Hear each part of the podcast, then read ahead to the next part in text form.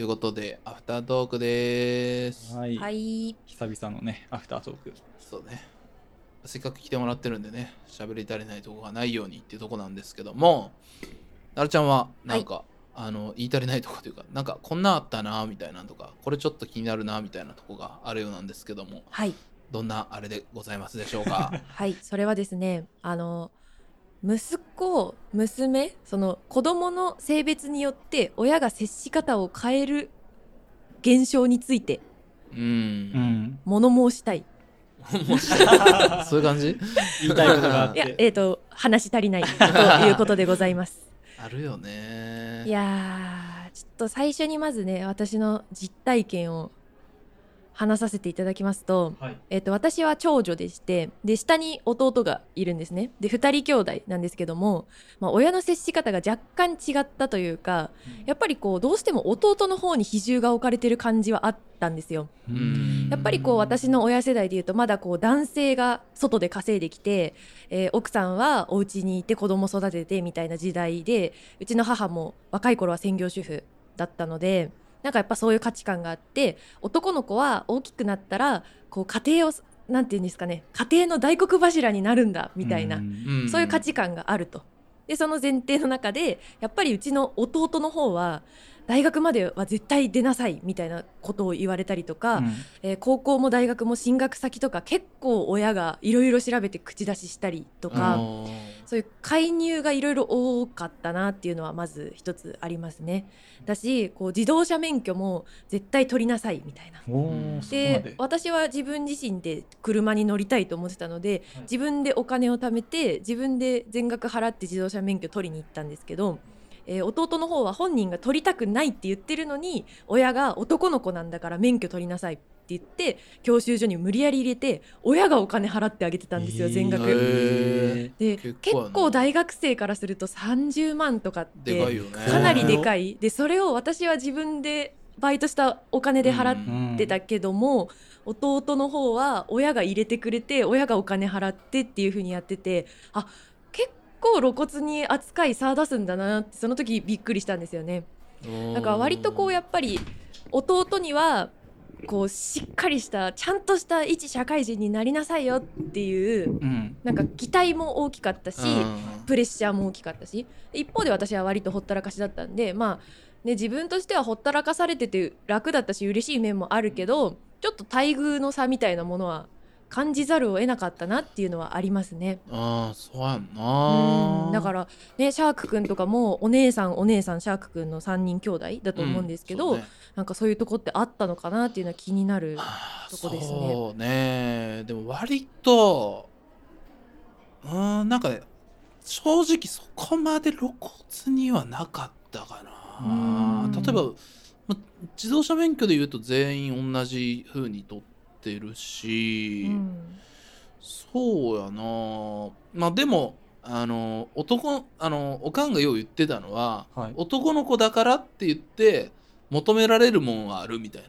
はあなるほど。社会から。なそうそうそう。って言ってうん。そうだからこういう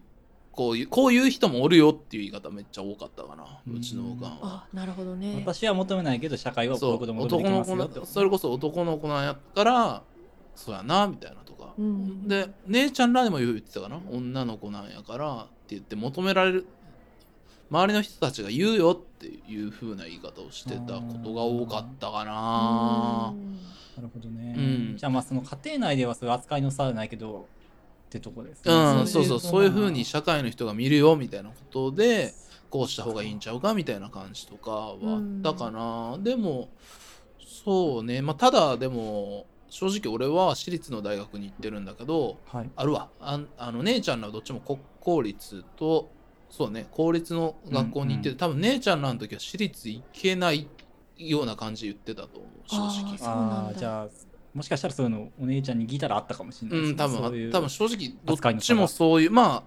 みんな うちあの田舎やから全員高校まで進学のコースが一緒なのね。うん。全くは。こ近くの公立高校の進学クラスに高校まで行ってるんだけどでもそのまあ基本的には国公立を目指すコースになるんだけど、うん。俺はそのいろいろできなくてもう、はい。本当はそういう方面に行きたかったんだけどその数学とかがあまりにもできへんかったから私立文系で受験したんだけどでも多分姉ちゃんらはそれ許されへんかったかもしれへんなというああなるほどね。思う。それ俺はだその大学行きたいっていうのはあったしでも多分姉ちゃんらがもし姉ちゃんらはできたんだけど、うん。まあ、できへんくて初めにそっち行きたいって言ったらほんまにそこから行けたかなというのはちょっとどうかなってとこはあるかな。ん。正直僕の時はスッと行けてしまったっていうか。まあじゃあやっぱり奈々ちゃんがおっしゃってたそのかけるお金の差みたいなところがは正直まあ仕方ないかなと思って見てる部分は正直あったと思うね。うん、うんとは思った、うん、ちょっと気になったんですけどそのまあさっき奈々ちゃんがおっしゃってたその自動車のお金の話とかっていうのは、うん。それおかしくないみたいな話はあの親には言ったことあるんですか？じ私言いましたよ。あ言ったんですか？どういう感じのこと言われるんですか？それ親、にうん「そこの差って何?」みたいな感じで言ったらはい、もう当たり前のように「いやだってほら弟はさ男の子だからですよ。もうめちゃくちゃストレートに。うん。えもう私もそう言われちゃうと何も言い返せないというかあそっか。まあじゃあ私は女だからね。うん。みと言うしかないというかまあうちの親はそういうふうに思ったんだな自動車免許に関してはっていう感じですうんね。まあ、必要だしっていう、そうだね。男の子だから就職したら営業で車とか運転しなきゃいけないかもしれないし就職するときにその免許の資格って書いてあった方がいいしみたいなうん。ふうにそ考えて、まあ、親としては良かれと思ってというか,、うん。そうやな、うん。もちろんもちろんね。まあ息子の将来を考えてっていうことなん。でしょうけどこのこれからの男の子たちへの中に書いてあったのもやっぱりそのかけるお金の話がちょっとエピソードとして出てきて。その男の子と女の子の兄弟のママさん。がいて3人ぐらい育てててでやっぱ娘たちにかけるお金はちょっともうセーブして息子に全振りするわみたいなことを普通に言ってるママがいたん。ですっていう話が書いてあってそうねそうそこ読ん。だ時にあよくよく考えたらうちもそうだったかもって思い当たったっていうね。うんへーそっか、まあ正直そうねあるかな。そういった扱いの差みたいなのは。まあでもどうしてもやっぱあったかな。まあ同年代というか年齢近い兄弟がいるとやっぱ露骨なんですねその方っ僕はやっぱ男兄弟しかいないのでうん。経験したことなかったけど、そうね僕も2個上ずつなんだけど。あーじゃあ近いですね。まあでも俺はでも正直多分僕に関しては正直そういったお金っていうかね露骨に甘かったと思うね。うん。それはお金以外の面でもってこと、うん、露骨あもうそれこそさっきあの本編でも言ってるけど俺そのあじゃあ言ってないわ。だけど、あの姉ちゃんたちは門限がっつりあったの。ああでも俺なかった。あー。あなるほど。あのないことないないことないんやけどうん。なんかその小学生ぐらいから俺はその地元のあの音楽やってる人らとかが出入りしてて、まあ、そことのの人たちは信頼できる人だからっていうのは母も父も認識しててでその人らといるんだったらまあ大人がいるしね大丈夫っていうことで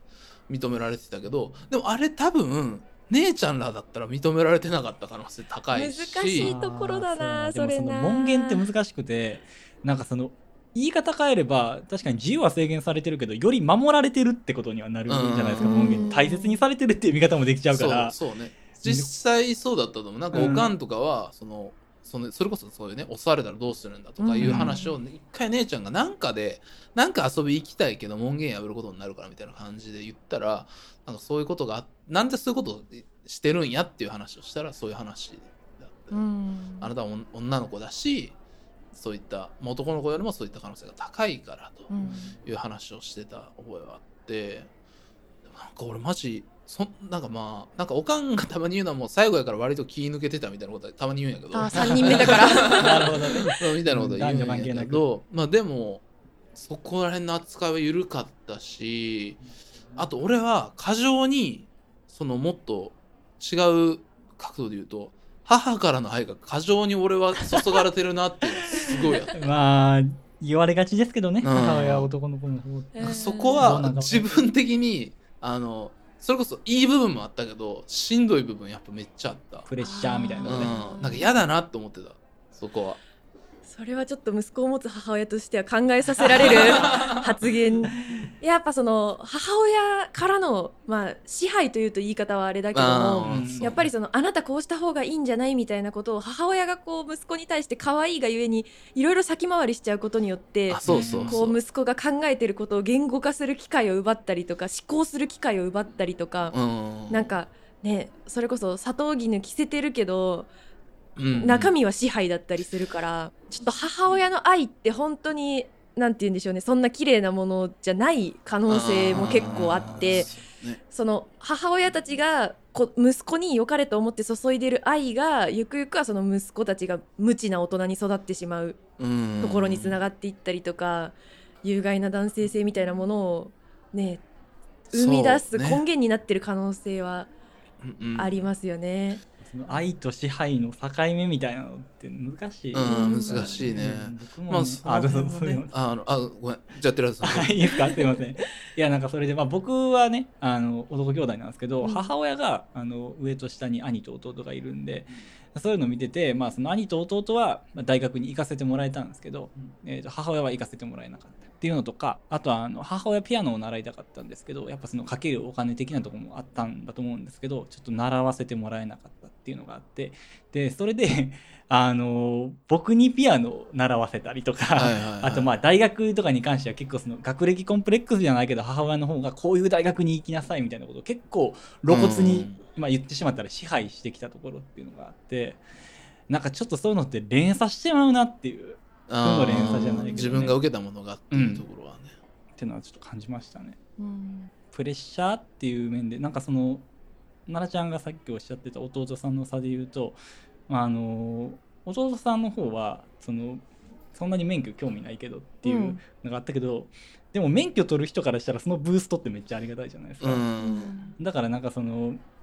合ってないんですよねそこに。ガラスの天井とかガラスの地下室っていううん 地下室の方はちょっとうんあれなんですけどっていうこともありますけど女性はその上に行きたいのに天井があって上に行けないっていうのがあるし、でも男性はまあガラスの地下室って言ってそんな上に上がりたくないのに下にこうガラスがあるから下に下がれないみたいなのがあってななんかちょうどそれを象徴してるようなエピソードやなっていう確かにまさにのそのエピソードですね。うん、だからもう入れ替えた方が本当は得するんですけど確かに確かに。でもそれがなんか性別によって決まってんのおかしいよねって話なんですああうん。そうね。そうだからそのうちの親も別に普段は性別によって差別的なことをするような人じゃないのにこう私たちが大きくなるにつれてそういうことがちょこちょこ出てきたから、うんその重要な進路選択が迫られた時とかにやっぱりその干渉する度合いとかがやっぱり弟の方に比重が置かれたりっていうのはあったしこうやっぱ弟は割と大きい会社に入ってほしい。私は別にベンチャー企業行ってもどこ行ってもいいよみたいなところもあってやっぱりそれってこう従来の男女の役割の認識で私たちのことも見てるんだな、っていうのはね。まあどうしても仕方ないところなんですけど。なんかねうん、それがさ僕あんまこういうこと言いたくないんですけどちょっとさっきシャークさんが言ってたみたいにあの男の子やったら女の子やったらこういうこと社会から求められるでっていう話あったじゃないですか、うん。だからもう花からそういうふうに男の子はその上に行け女の子はそんなにっていうふうに育てるっていうのって正直社会に対しては合理的なんですよね。それがすっげえ嫌で。そういや確かにそうですね、うん。そう。まあそうした方それに適応した方が、うん。そうそれこそ得するっていうか生きやすくはなる。生きやすくはなるそうだから細かいこと考えんなってそういうふうに生きろって言った方が社会に適応できちゃうっていうのがなんか嫌やなって僕ずっと思ってまあ徐々にそういう社会じゃ当然なくなってきてるんですけど、ね。男性が働いて女性は家でみたいなのももう古臭いってことにはなってきてるけどまあでもまあ男社会やし社会は。そうですね、全然あるよね。そうだからねなんかそういう方が正解になっちゃってるっていうのがすごい嫌だ嫌よね、思うねなんかそれはそうかな。そうですね。うんなんか変な話その奈良ちゃんのご両親が言ってることも、ね、言ってること自体は理解できるってなっちゃううんですね。ん。だし親は親で自分たちが生きてきた経験をもとに子供たちにも、ね、もちろん良くなってほしいから言ってくる良かれと思ってやってくれてることなんだろうなって思うと。まあ否定ももちろんできないし、うん。っていうところはありますよね。そうやな、うんそうなんですよね。僕もなんか父親とか見ててこの人の思想に対してはもう少し僕は反発するところがあるって思うことがあるけど父親が生きてきて僕のことを育ててくれたりしたのはもう紛れもない事実なんで、うん。その思想が違うからこの人を否定することは絶対できないって思うし、うん今その男女の役割分担によって築き上げられてきた社会から僕らは恩恵を受けてるわけでもあるから、うん。そこをねガーンって否定しちゃうのも違うな正直思ってて。うん。自分自身も生きづらくなっちゃいますしね、うん。今の社会を完全否定するってなってしまうと。そうなんですよね、そこはなんか言い方を本当に考えないと、うん。まあそれこそなんか老害みたいな言葉で切り捨てるのは違うなって、うん思うね。もちろんそうですよね。結構俺はその血をが同じっていうとこがもう逃れられない何かやんか家族ってさ。うん、うんそこは育ててもらった育てられたっていうのがあってなんかそこがやっぱ絶対的にあるからそのそれこそずっと教育の話したけどそういった風に染められるじゃないけど一つの何かに知という支配がある中にさらにそこには抗えない何かってやっぱあるからそういったこうだよこうだよっていうバイアスも家で作っちゃうとそこからやっぱ逃れられないみたいなことって絶対あるしだから、うん、うちは割となかったんだけどうん。教育として、なんか俺すごいそういう血を分けてるっていう感覚がすごい怖いんよね。家族怖いっていうか。うん。ーそうか、俺はその姉ちゃんのことも父親のことも母親のこともそれなりに尊敬してるんだけど、うんうん。なんかその怖いなって思う時すごいあるあの死というもので逃れられないんだなっていうところが。まあ血っていうか、まあ、遺伝なんでしょうけどね。いそうそうそう。もうちょっとなんか言い方を変えれば。でもまあ、うん。血ですよねそうそうとか。だからなんかその絶対に同じ意見でも血がつながってるやつが言うのと言わないのでは全然違うし伝わり方も全然違うと思う。それはなんかその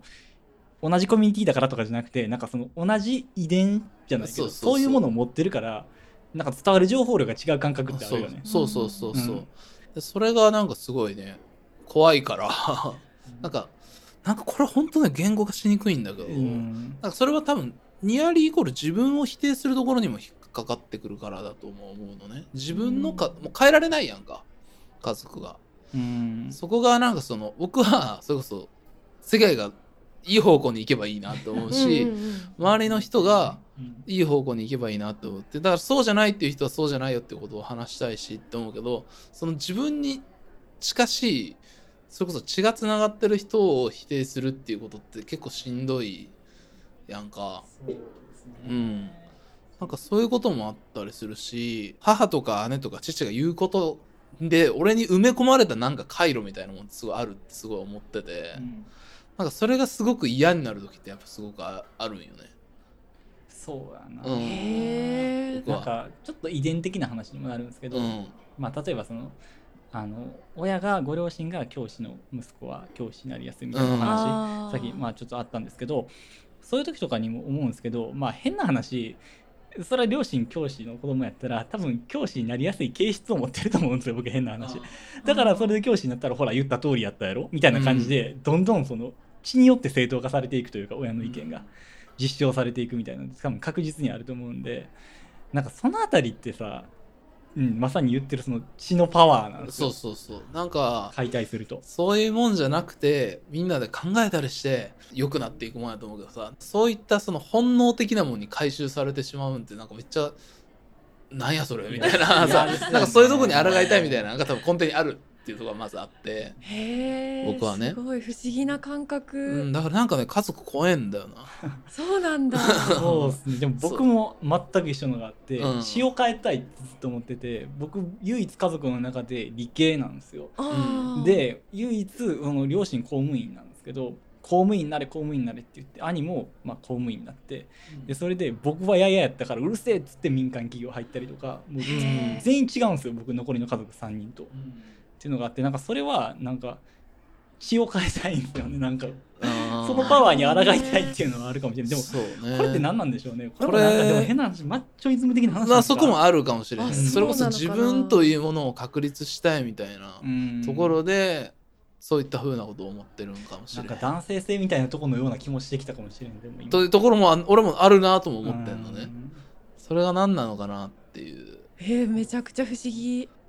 私結婚してて子供がいますけどその結婚相手って唯一血がつながってないじゃないですか、はい。うん私は息子とも血がつながってるし自分の親とか弟とも血つながってるけど旦那さんだけは一番近い家族なのに血がつながってないうん。うん存在、これって結構不思議だなってめっちゃ思ってて、うん。なんか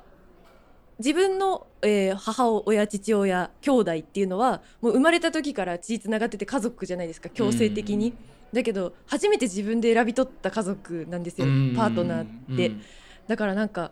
それで、えー、とその自分が選び取ったパートナーと、まあ、いれば子供と、まあ、ワンセットになってまた新しい家族になるっていうのがなんかめちゃくちゃ不思議な気持ちというかあめっちゃ心地いいんですよ他人なのに、うん。旦那さんって。それめっちゃ俺やばいと思ってん。それ恋愛めっちゃやばいと思ってん。それめっちゃやばくない？行為が。全然血繋がってないのめっちゃすごない？それって。めっちゃすごくない？すごいちょっと答え出たかもしれんな。なんかそのめっちゃ血にすごい。抗うことの一番の結論ってその血のつながってない人を理解するってことかもしれん。な。あそうそうそうそう。でなんか私その最初のうちって実家に帰った時の安心感がすごかったんですよ、うん。やっぱり実家だなって思って息子連れて実家帰ってああちょっと自宅戻るの億劫だなみたいな風に思ってたんだけど、だんだんこう年月が経つにつれて実家に帰った時にちょっとお客様みたいな感じになるんですよね、私と息子が受け入れてもらってお泊まりさせてもらってるみたいな。で自宅に戻った時にああやっぱこっちが家だわって思った日があったんですよ、へー。そうなった時にあマジモンの家族になれたなみたいな感覚があって。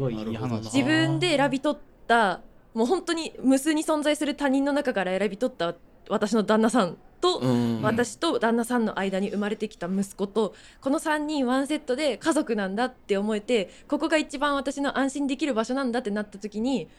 あ実家からは離れたなって初めて思えたっていうかだから離れられる時が来るかも